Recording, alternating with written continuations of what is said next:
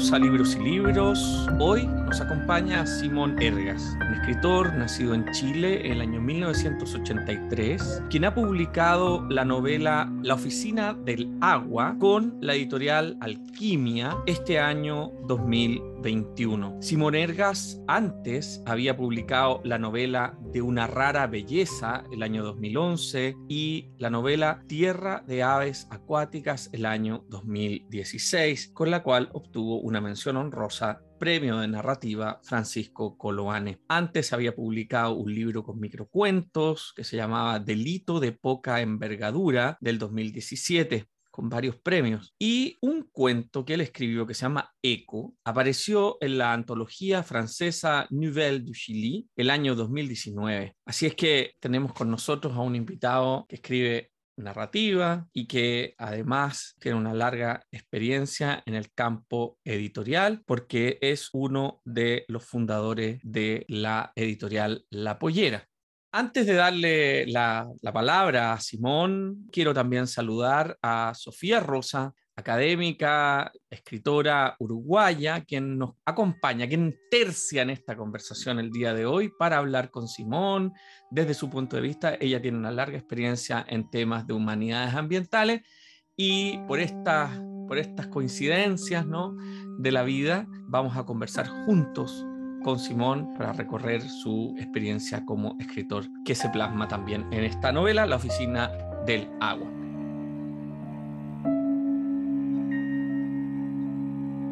Hola Simón. Hola, ¿qué tal? Gracias por la invitación. A mí me pasa que en, en las entrevistas como que uno siempre termina conociendo más de uno mismo de lo que uno hizo. Quizás antes nunca reflexionaba uno de lo, de lo que hace mucho y, y creo que una conversa con ustedes va, eh, puede abordar temas de, con los que de los que nadie con los que nadie ha hablado. O sea, mm. así que nada, feliz de estar acá. Me alegro. También, muchas gracias, gracias Pablo por la invitación y bueno, también gracias Simón por, por aceptar esta conversación eh, y veremos a ver qué, qué, contenidos ambientales pueden ir resurgiendo de, esta conversación sobre tus novelas.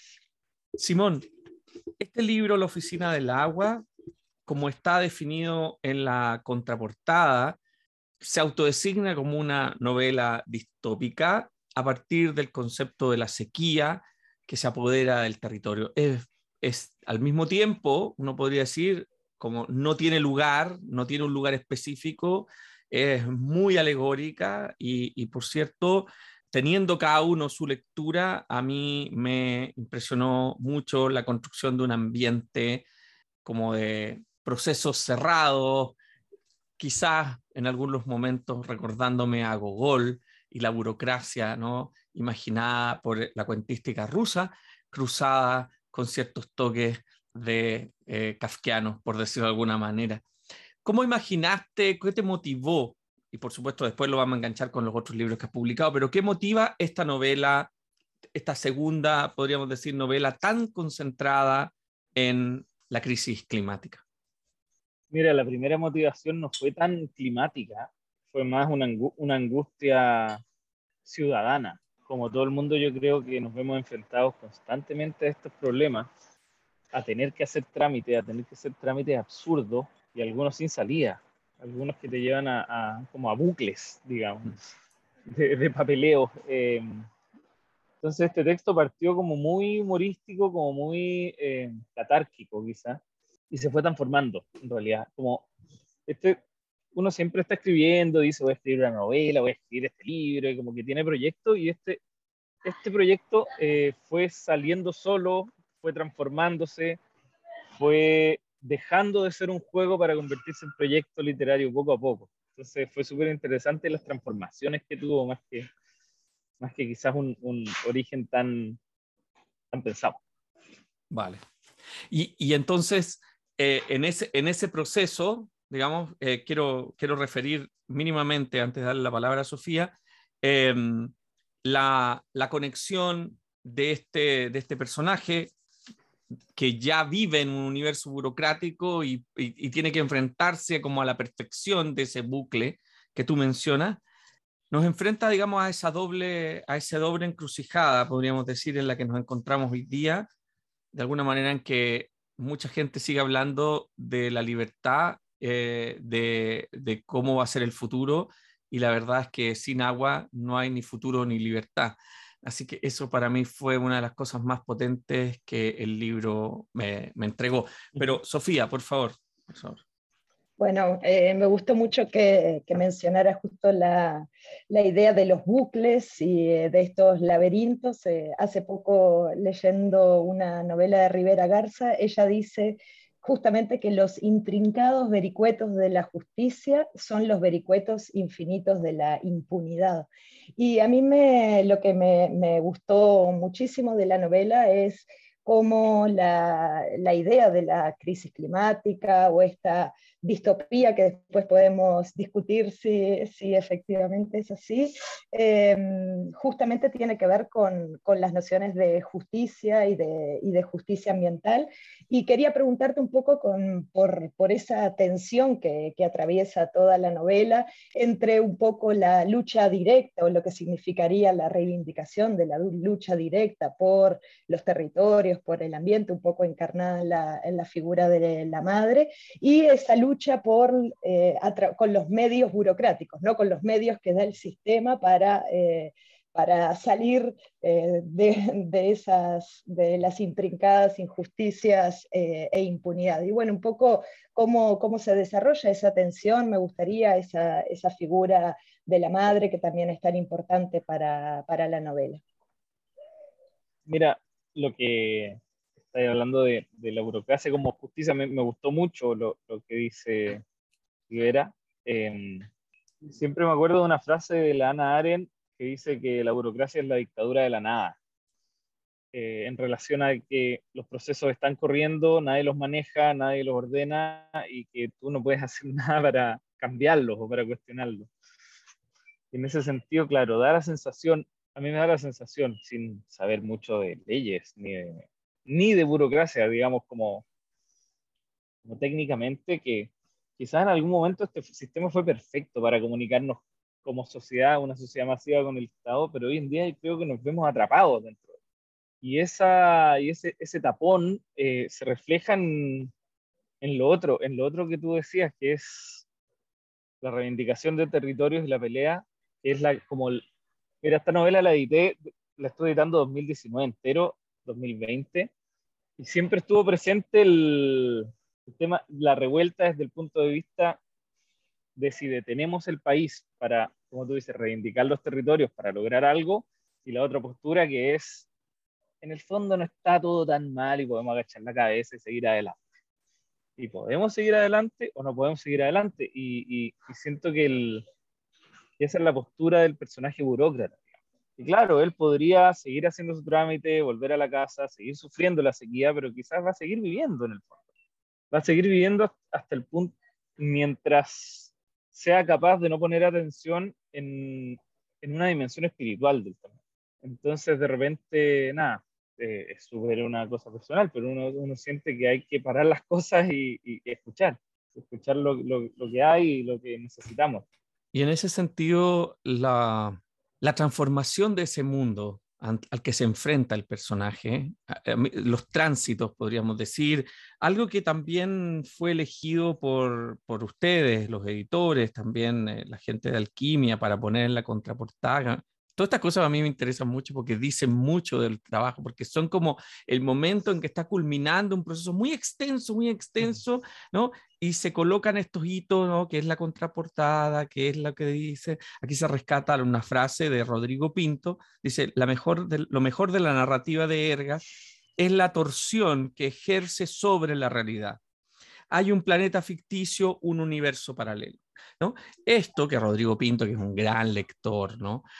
Aparte de crítico, digamos, pero a eso me refiero como un, un gran lector, eh, lo experimentamos los lectores de tu novela, para mí, sobre todo en estos, en estos momentos, en estos pasajes, en estos desplazamientos, pasillos, esperas, y la llegada a interactuar con sujetos que son, que son animales, en el fondo, sujetos que, y aquí se despliega, podríamos decir, una cosa que es una mezcla de ficción, de realidad, de ficción especulativa, podríamos, de hibridez, ¿no? Pensando un poco, que me gustaría saber un poco de cómo construiste ese camino, quizás de dónde vienen tus referencias.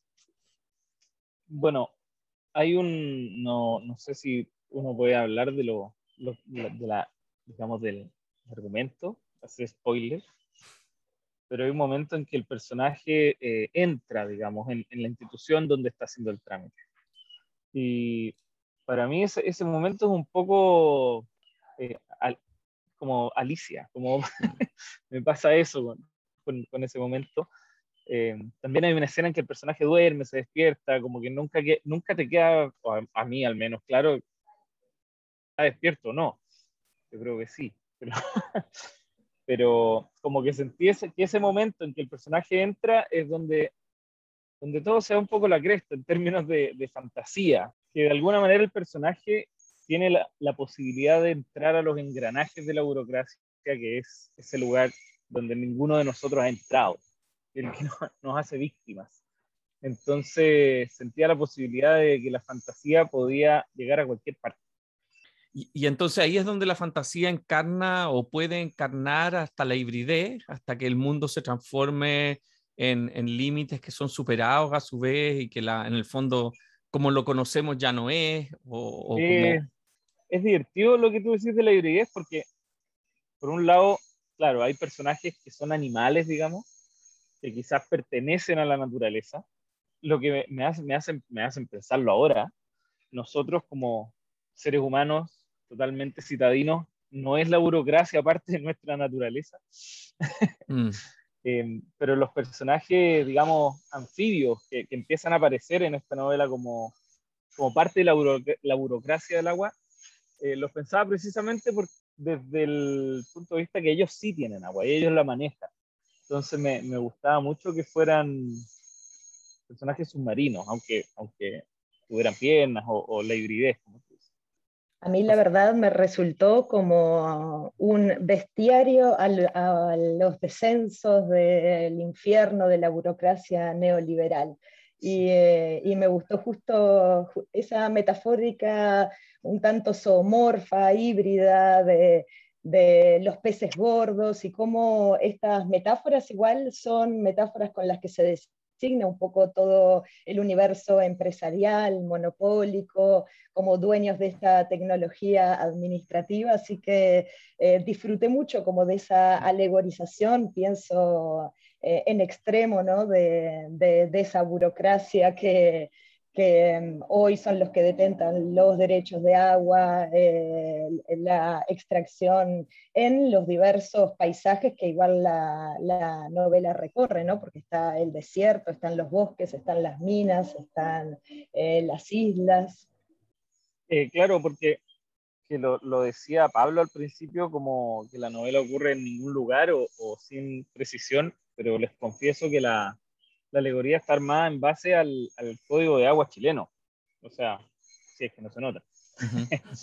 Eh, y, en, y, en, ese sentido, los capítulos también van describiendo escenas eh, o entornos que son afectados en, en, nuestro país. La minería, el monocultivo eh, y la sequía directa de ríos. Bueno, es, es, es, hay, está lleno de esa prolijidad, ¿no? Incluso uno podría decir, más allá hay un neologismo importante en la novela que es el concepto de seudor, que me gustaría que contaras cómo lo acuñaste. Eh, sí, como te decía, la novela tuvo muchas transformaciones y una de las más importantes eh, fue convertirla en, de alguna, de alguna manera en el género de la ciencia ficción. Antes de eso podría haber sido una novela mucho más eh, como quizás, que tenía como no llegaba a lo absurdo, era más, más bien realista y ahí yo no, no he dudado en, en, ninguna vez que hay que decirlo en, en, darle el mérito al editor de Alquimia, Guido Arroyo, porque fue capaz de ver en la novela y en mí algo que no estaba en la novela. Y un día me pregunta, ¿tú has leído ciencia ficción? Y casi me partió el corazón, porque yo lo que le respondí es que es lo que había hecho toda mi vida. Solo que en los entornos más literarios uno empieza, se empieza a alejar un poco de la literatura como la llamaba Úrsula Le Guin, entre comillas, de género. Mm. Entonces él me dio como el pie para para volver a algo que, que fueron mis orígenes como lector. Y fue fascinante, fue fascinante. La verdad, ese proceso para mí fue fascinante y fue una, un crecimiento como casi como persona, podría decir. Mm. Y fue muy lindo. Y a partir de eso, empezamos a transformar la novela desde sus códigos culturales. Partimos como con ese, con ese objetivo al principio, como cuáles son los códigos culturales más directos que están en la novela, como el carnet de identidad, el lápiz para llenar los formularios mismos, la, la, tecnología, y empezamos a transformar desde ahí. Eh, y uno de, los, de esos códigos que tomamos fue eh, la denominación del ciudadano, que era señor, partía en, un manuscrito anterior, el, el, el seudor era un señor, pero resulta que en este futuro que lleva al absurdo todo lo que estamos viviendo cotidianamente, o quizás no lo lleva tan lejos, eh, surgió esta, esta denominación de sujeto de deuda, de que, digamos, el sistema te define a ti más que por, digamos, por, por tu componente humano, te define por el nivel de deuda que has adquirido eh, contra los bancos o contra las empresas que proveen servicios y derechos básicos es como, que es un poco lo que hace la burocracia, es un intento de llevar la dignidad a cero. Mm. y que además también se convirtió en la búsqueda del personaje. Sí, a mí me gustaría, bueno, algo que, me gusta mucho tanto de Tierra de Aves Acuáticas como de la Oficina del Agua es el humor, ¿no? El humor, la ironía, eh, todos los, recursos que tienen que ver con, el humor y que me parece justamente muy, muy interesante para tratar temas, eh, comillas, tan serios, ¿no? Entonces, me gustaría saber un poco qué tal vez si hay eh, continuidades, porque hay una continuidad tal vez en este tono eh, eh, humorístico o bueno, de crítica a través de la parodia, de la novela Tierra de Aves Acuáticas, también centrada en, el agua y, en los derechos de agua, y en la, Oficina del Agua, y cómo es justamente ese trabajo con, con la ironía, con con el humor en temas que son, que tienen que ver, como dijiste, con la dignidad humana, eh, con la justicia eh, y, bueno, lo, que hemos mencionado. Cuando, cuando hablo, hablo de esto que me ha tocado, es bastante chocante para mí mismo pensar que la primera novela que tengo, que es de una rara belleza, eh, tiene cero humor, completamente opuesta a, a, a, estas de las que estamos hablando. Y es curioso porque en esa novela hablo de mi historia, de la de mi familia, de la muerte de mi abuelo, y, y lo hice quizás con mucha solemnidad. Ahora, creo que hay algo de carácter en esto del humor, y a mí personalmente me pasa que cuando, cuando escribo, cuando creo mundos, digamos, no sé si en el mismo eh, acto de escribir, pero cuando estoy inventando, lo paso muy bien. me encanta hacerlo. Lo paso muy bien y, y tengo eso de reírme de mis propios procesos creativos.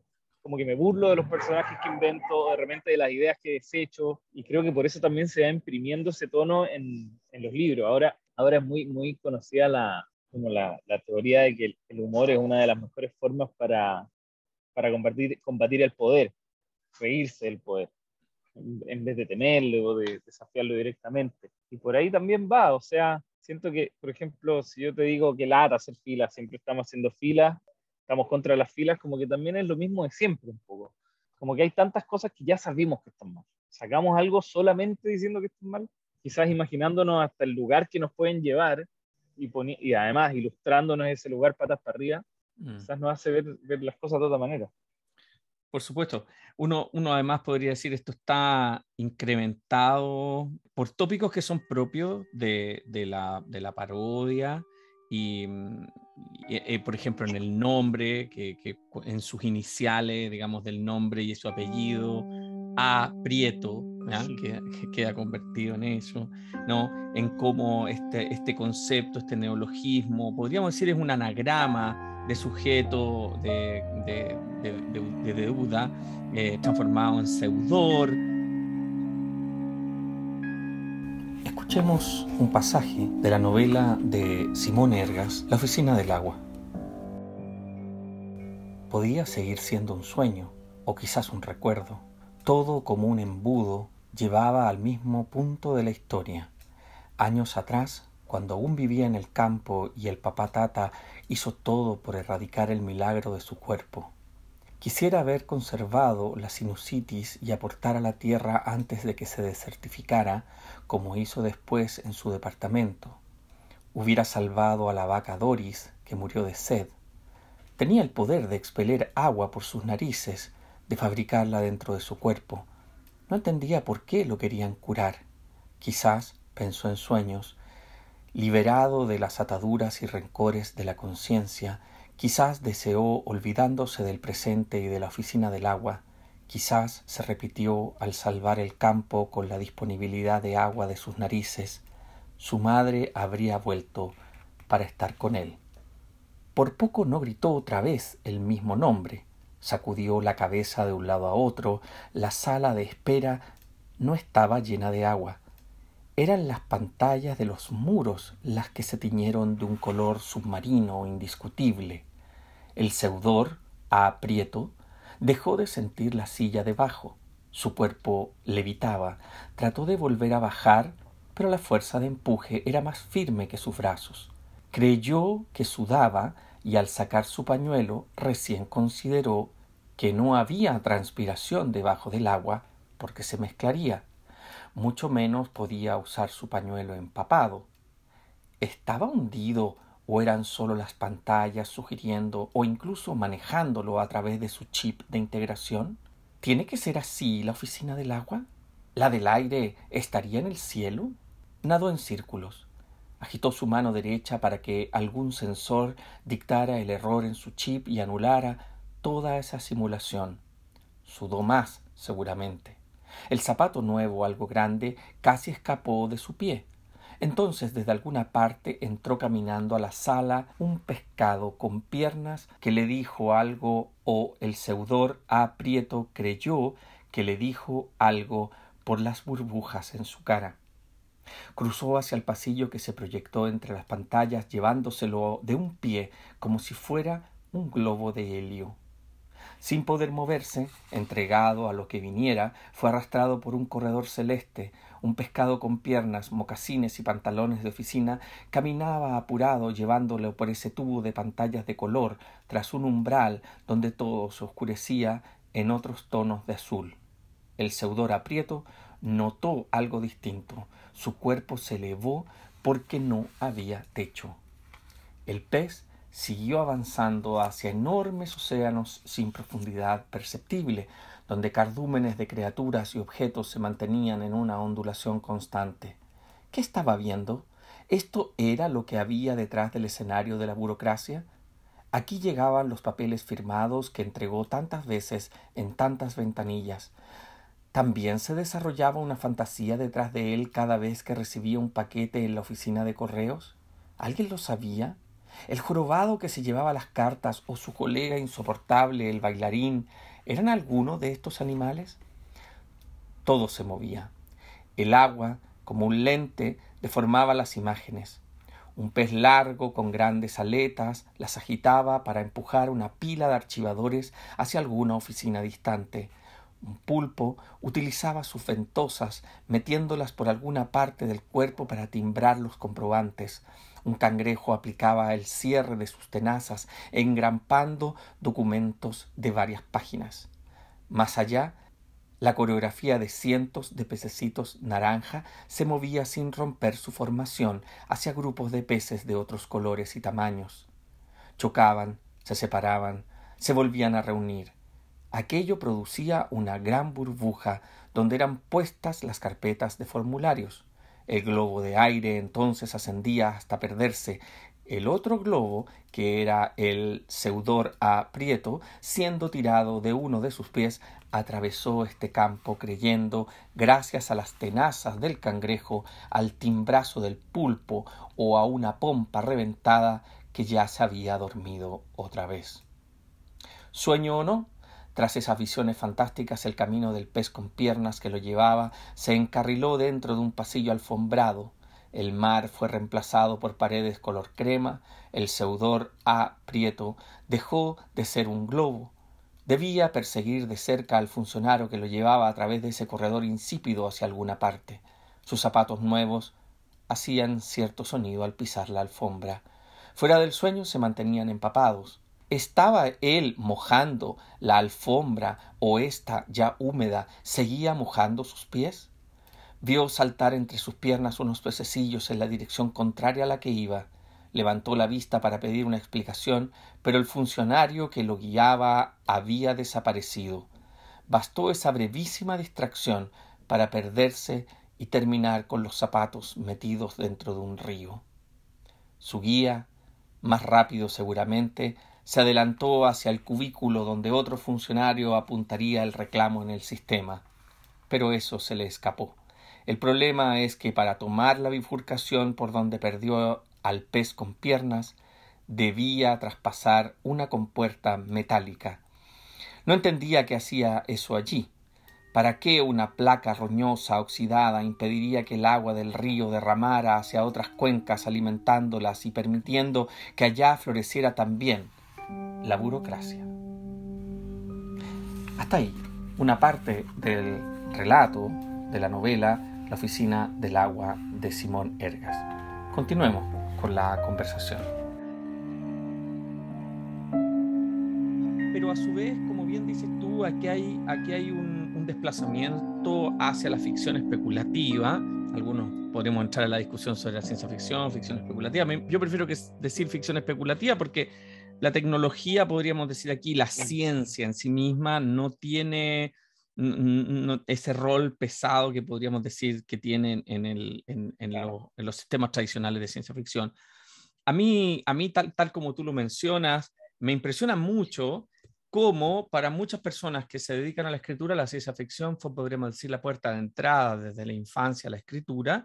Y sin embargo, claro, los modelos de jerarquías dejan a la ciencia ficción en un lugar donde, claro, no son muchos los que se atreven a caminar por ese camino, ¿no? Pero, y bueno, la misma Úrsula Lewin dice una frase buenísima, ¿no? Cuando dice, me voy a dedicar a esto porque aquí nadie se va a preocupar de mí, ¿no? Eh, aquí nadie se va a meter con una mujer que escribe porque escribe ciencia ficción, el mundo de la ciencia ficción es un mundo aparte. Pero al mismo tiempo, en este proceso que tú describes, hay una parte que no es tan ficción, ¿no? Y es que hay, hay eh, como como el caso de Tierra de Aves Acuáticas, con, toda la relación de esa realidad que describe, esa realidad que describe a partir de la ficción. Y el mismo caso de la Oficina del Agua, también hay una realidad que es descrita a través de esa ficción. Pero cuando tú recuerdas esta, esta infancia o esta entrada a la, a la ciencia ficción, me encantaría que compartieras con, con, nuestros auditores ¿cuáles son tus recuerdos de esa ciencia ficción? ¿Qué te trajo hasta la ciencia ficción antes, digamos, tu infancia, tu infancia lector, digamos? Porque una de las cosas más importantes, digamos, eh, por lo menos para mí, es que todo escritor es un lector y por lo tanto, si pudieras compartir con nosotros eso, siempre, siempre ayuda a complementar eh, la creación propia, digamos, la tuya. Sí, pues me quedo, me quedo lo que, con la distinción que hiciste de ciencia ficción contra la ficción especulativa, porque es una precisión súper importante. Como que hay mucha ciencia ficción, quizás cuentos de Ray Bradbury, por ejemplo, que uno dice, ah, pero son más poéticos que científicos, y, y yo creo que va por ahí. No sé, las crónicas marcianas, algunos, algunos relatos hablan de tecnología, pero no todo. Eh, mi primer libro, que yo me acuerdo que estaba en el colegio en clase francés y lo leía debajo del, del mesón, es Más que humano, se llama Más que humano de Theodore Struyon. Claro. Eh, me impresionó mucho, ¿cómo llamarlo? La coincidencia de la, de la forma con el relato.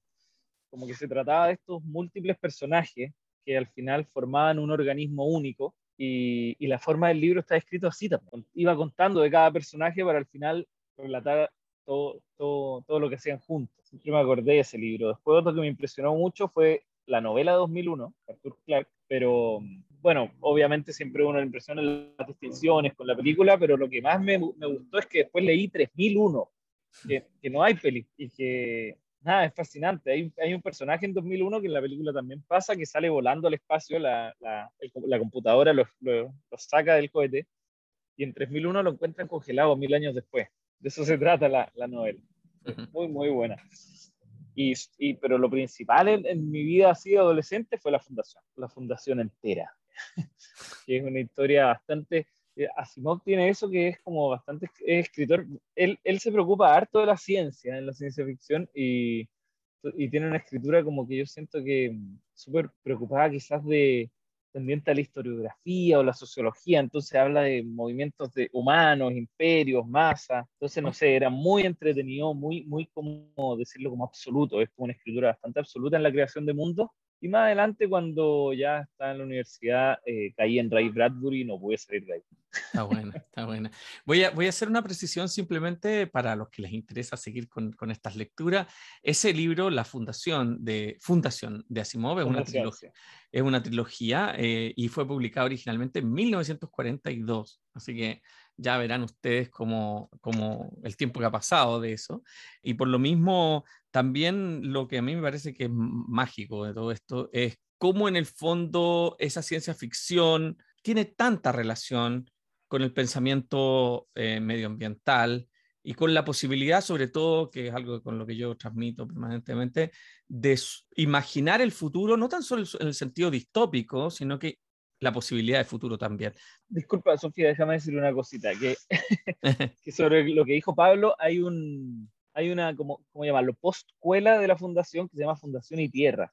Ya. Es de las historias que más recuerdo que me emocionaron y que hay un personaje que empieza a investigar y dice, bueno, la, la fundación está, está, ubicada como en el año 12.000, y dicen, alguna vez la humanidad vivió en un solo planeta. Se lo plantean así porque hay un imperio galáctico y un personaje toma la misión de encontrarla, hacer arqueología. Entonces es, muy lindo porque empiezan a aparecer los temas de la naturaleza, de cómo vivían en el planeta, empiezan a aparecer investigaciones totalmente futuristas de lo que estamos viviendo en este momento, de por qué no, nos salimos del planeta también. Buenísimo. Eso quería agregar nomás. Buenísimo, buenísimo. Y bueno, también eh, creo que, que, la novela un poco también, La Oficina del Agua propone un poco eso, ¿no? Eh, la idea, a veces la, ciencia o las ciencias del clima eh, eh, nos dicen, bueno, vivimos en un solo planeta y por supuesto es así, y, eh, el agua es un bien común, el aire, bueno, y, todo lo que, lo que conocemos.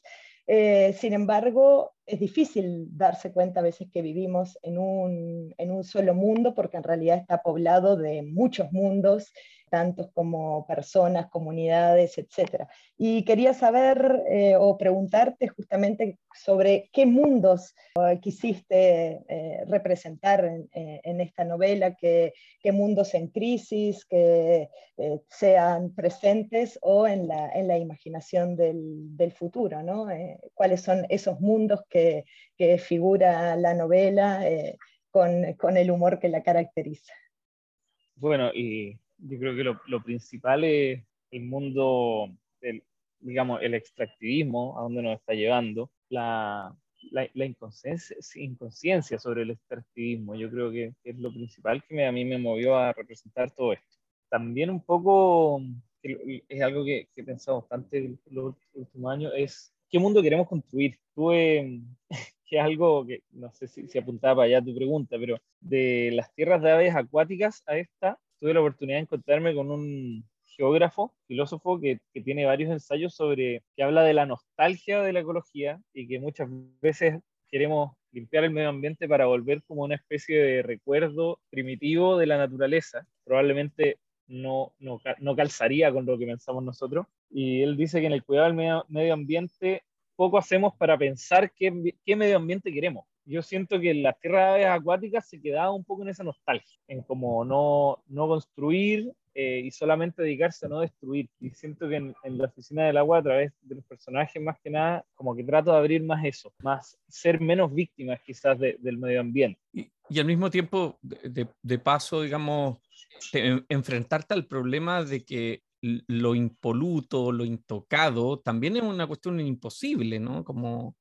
eh, y en ese sentido, el límite de lo que podemos conservar respecto de lo que necesitamos usar, bueno, y ahí e, e, esa cuestión que al mismo tiempo es tan relevante precisamente en esto que subrayaba Sofía antes, cuando habla sobre la encarnación de estos, de estos personajes anfibios, de este mundo subacuático, que en el fondo son los peces gordos eh, y en el fondo este imaginario, estas personificaciones que, que en el fondo tiene que ver con, con, los verdaderos dueños del agua, los verdaderos, podríamos decir, dueños míticos del agua. ¿no? Entonces eso me, me, inquieta de todas maneras. Me, me, gusta esa distinción, los dueños míticos. contra los dueños ocasionales que tratamos de ponernos ahora con, con las regulaciones. Exacto. Eh, bueno, el apellido Prieto, no sé si, si, sabían, pero es uno de los dueños de agua más grandes en este país. No sabía. ¿no? Dejo, dejo ese dato ahí tirado. Está bueno, está bueno. Y de, entre todo este, este proceso, una de las cosas que a mí me, me ronda es si eh, en el fondo no, no tienes una sensación acaso de que la ciencia ficción o, o, esta forma de ficción especulativa con la que estás trabajando también lo que hace es construir posibilidad, pero posibilidad, digamos, de futuro, no, no, tan solo porque tú dices dejamos de ser víctimas, sino que también porque prefigura algo así como una conciencia de cuál sería el límite. ¿Cuál sería el límite de esto? ¿En qué momento me detengo a pensar? ¿En qué momento vivo en carne propia el, el, el, gran salto, podríamos decir? Esto, esto ya se escapó de nuestra medida, esto ya, esto ya pasó la raya vuelvo a lo que, lo que hablamos antes de la burocracia, creo que lo, lo, ese límite puede incluso definirlo el acostumbramiento. Hace poco vi en una entrevista a una señora del Valle de Petorca que ya no tiene agua eh, y vive hace más de un año de camiones aljibe. Y para ella ya no era una, un asunto como, ya no era un problema en su cabeza tener o no tener agua. El, el, como que el problema se había desplazado, así viene el camión o no viene el camión. Entonces, claro, nos van apareciendo problemas enormes o, o situaciones terribles y, y, pucha, pasamos dos años en toque de queda, de repente uno cree que nos podemos acostumbrar a todo y eso, y eso es bastante angustiante. No, porque me gustó eh, la idea de, de, cuando damos el salto y de hecho el personaje da un, un salto bastante significativo en toda, en, en algún, en, bueno, no voy a spoilear mucho, pero bueno, en esa escena de, de, por lo demás metafórica de la cuerda floja.